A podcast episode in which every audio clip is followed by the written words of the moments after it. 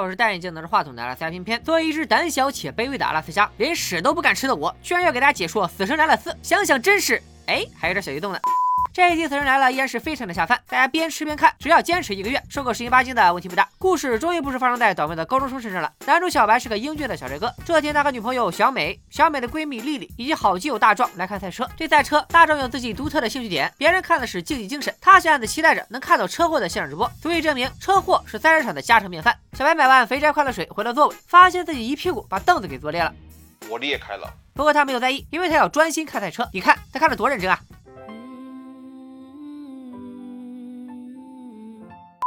女票终于肯收嘴了，小白的注意力很快就被身边的人和事吸引，比如前面有个牛仔哥，为了不挡着小美观赛，挪到了下排；左前方有个妈妈，给两个儿子的耳朵堵上了卫生棉条；黑帽子男友力爆棚的怒视前面挡着女票视线的观众；黑人保安让卷毛遵守公共区域的文明规范，赛车场的房梁还说了句我裂开了，不是我说，大兄弟，你啥都不看就是不看比赛，留着这点门票钱，充个小别墅大片的会员不香吗？不管怎么样，赛事还是非常的紧张和激烈。工作人员也和车手们一样争分夺秒，因为如果有车需要加油或者维修，他们必须冲到快男，速战速决，不能耽误车手比赛。这一着急就出事了，螺丝起子还没取下来，车就一溜烟跑了，起子被飞速行驶的赛车甩到了地面，尖锐的部分还好巧不巧的朝上，很快就有车中招，引发了连环车祸。我就纳了闷了，这些赛车是无人驾驶还是没有刹车？接了别的车都飞到观众席了，居然没一辆车选择停下来。终于在各位赛车手的不懈努力下，几乎所有观众，特别是刚混了一波脸熟的那几位，全都积极了。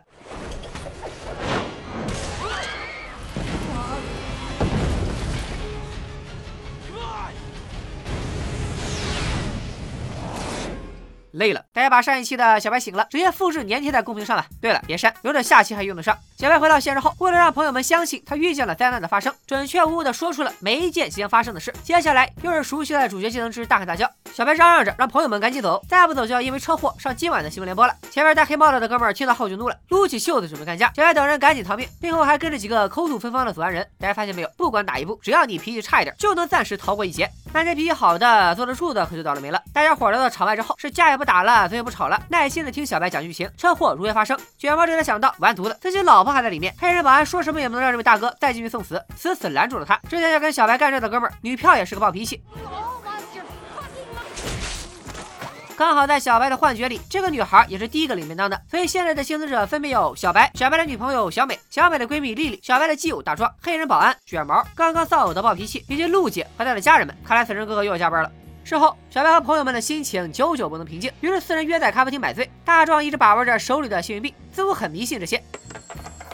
就在这时，电视里在播放关于集体追悼会的事。小白和小美准备去送那些逝者最后一程。追悼会上，陆姐特地写老公亮亮来感谢小白的救命之恩。亮亮不懂就问，并且问到了点子上。小白表示，编剧编了四季也编不出什么新花样了，所以我也不知道为什么，反正就是能看到。随后，小白、小美遇见了正在 diss 黑人保安的卷毛，就像上一部的吉波图一样，明明是被救的那一方，但卷毛认准了，是因为黑人保安的阻拦，他害死了自己的老婆。这都什么王八蛋逻辑？这天晚上，小白做了个噩梦，梦里有一道门、一个十字架、一条铁链、一把钩子和一团火。老粉们都知道，这预示着下一个死者的死亡方式。那么问题来了，这些元素如何串起来并杀掉一个人呢？另一边，卷毛一路酒驾，驾到了黑人保安家门口。他的心里立了个 flag，今晚一定要让保安偿命。只见卷毛从车里拿了一个铲子和一个十字架，这个过程中不小心把铁钩碰到了地上。喝醉的他没有在意，继续着自己的杀人计划。一阵阴风吹过，车里的马蹄饰品触发了车的开关。大家好，我是戴眼镜拿着话筒的三片片，居然要给大家解说《死神来了》。卷毛的车成为了继赛车之后又一辆实现无人驾驶的座驾。卷毛刚准备拦住车，就被掉下来的钩子勾住脚，拖行了好几米。汽油洒在脸上，碰上了铁链摩擦地面的火花，干柴碰烈火，卷毛不仅火了，而且炸了。很快，小白他们就从西门里得知了卷毛的死讯。保安家的门一闪而过，正是小白梦里的那扇门。这就是吃火狗的死亡预兆啊！我们早八百年就知道的事。小白刚拿到实锤，这主角让你当的太失败了。说时迟，那时快，小白又来感觉了。这次他在幻觉里见到了一把剪刀、一根烟、一只眼睛、一个纸板夹什么的。这就跟给你几个词儿，让你写一篇八百字优秀作文一样，太难了。小白没有任何头绪，终于他做出了一个决定，那就是算了，爱咋咋地吧。毁灭吧，赶紧的。另一边，陆姐的两个熊孩子在理发店门口捡起石头就往对面扔，扔得满地都是。打发走孩子之后，陆姐终于可以安心的做头发了。也不知道这家理发店是哪里吸引了陆姐，设备非常陈旧，比如这个摇摇欲坠的电风扇，再比如这把椅子。发型师给陆姐倒了杯冰水，融化的水滴落在桌面和甲板上，定型喷雾顺着水滑到了甲板中间。锋利的剪刀差点戳进了陆姐眼睛里，风扇也一点点的松落。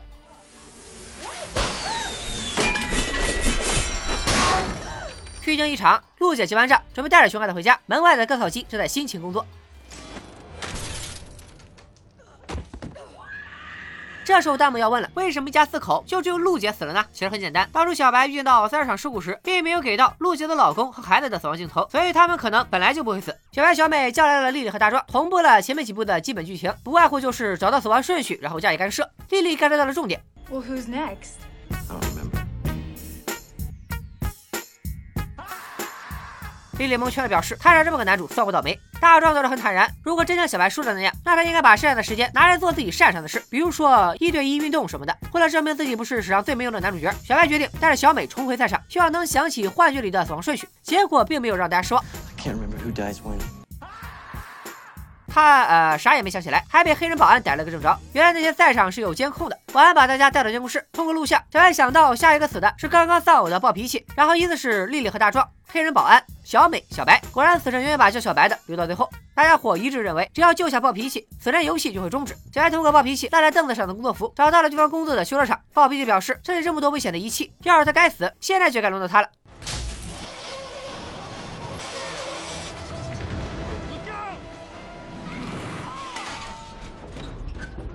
I guess it's not my turn to die.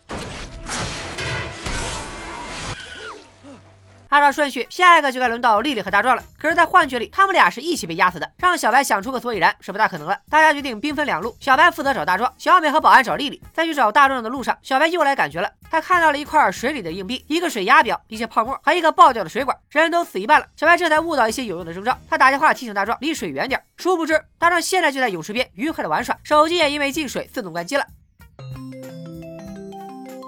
所以，下一个先死的是谁呢？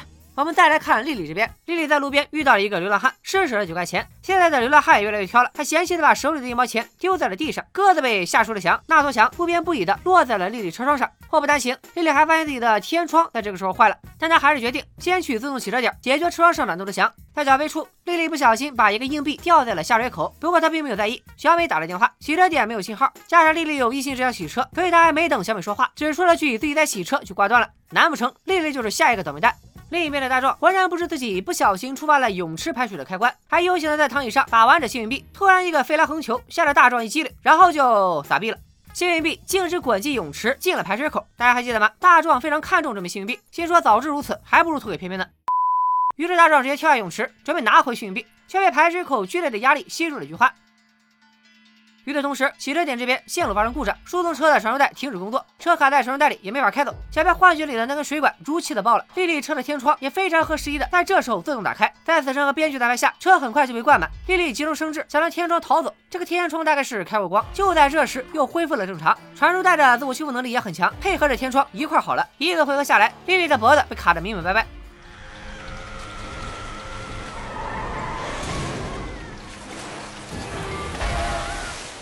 丽丽是捡回了一条命，大壮那边就不太乐观了。他在水下拼命呼救，可是没人能听到。难道他就这样被困在水里，直到憋死吗？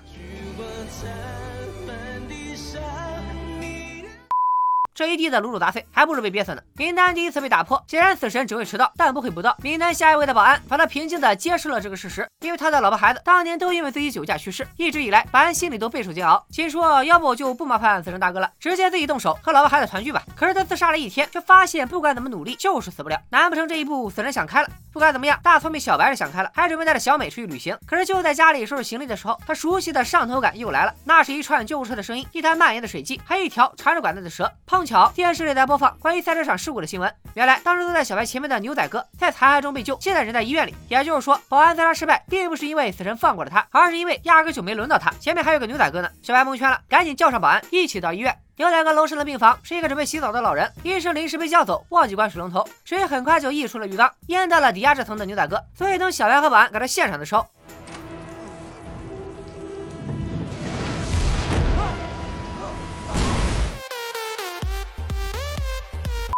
保安明白了，此人只是短暂的放过了他一下，这回是真的轮到自己了。相信现在弹幕里都是两个字：就这。撞死，简直是死神完成 KPI 最偷懒的方式。看来谁都有懒得动脑子的时候。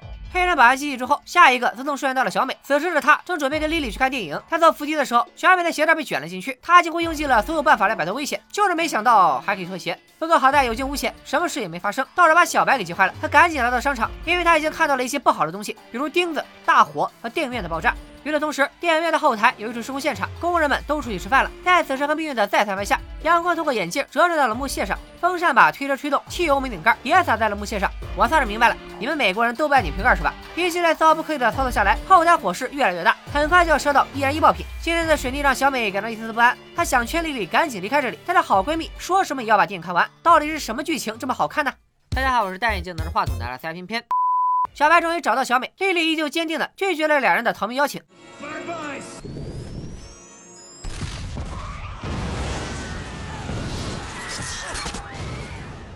这场爆炸几乎炸掉了整个商场。看到这里，偏偏觉得死神未免有些走极端了。为了杀两个人，灭了整个团，值得吗？但是后来一想，商场里的其他人或许也本就在死神的名单里，凑齐这个团也是费了不少力气。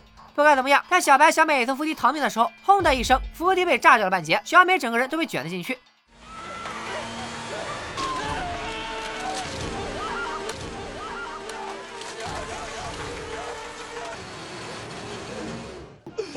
咋还玩上《盗梦空间》了呢？不要在意这些细节。小白决定直奔主题，去后台救火。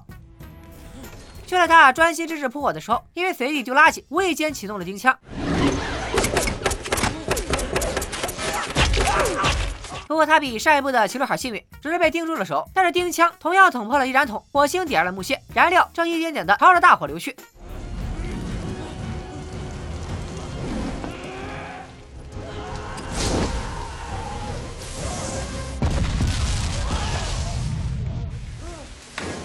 两周后，一切又回到了往常的平静。小白、小美和丽丽再次聚首在咖啡厅，那个流浪汉又出现了。他认出了小白，就是当时的商场救火英雄。小白谦虚的说道：“自己只不过是在正确的时间出现在了正确的地点。”流浪汉却意味深长的回答说：“有时候就需要这样。”三人也没多想，选了一个靠窗的座位坐了下来。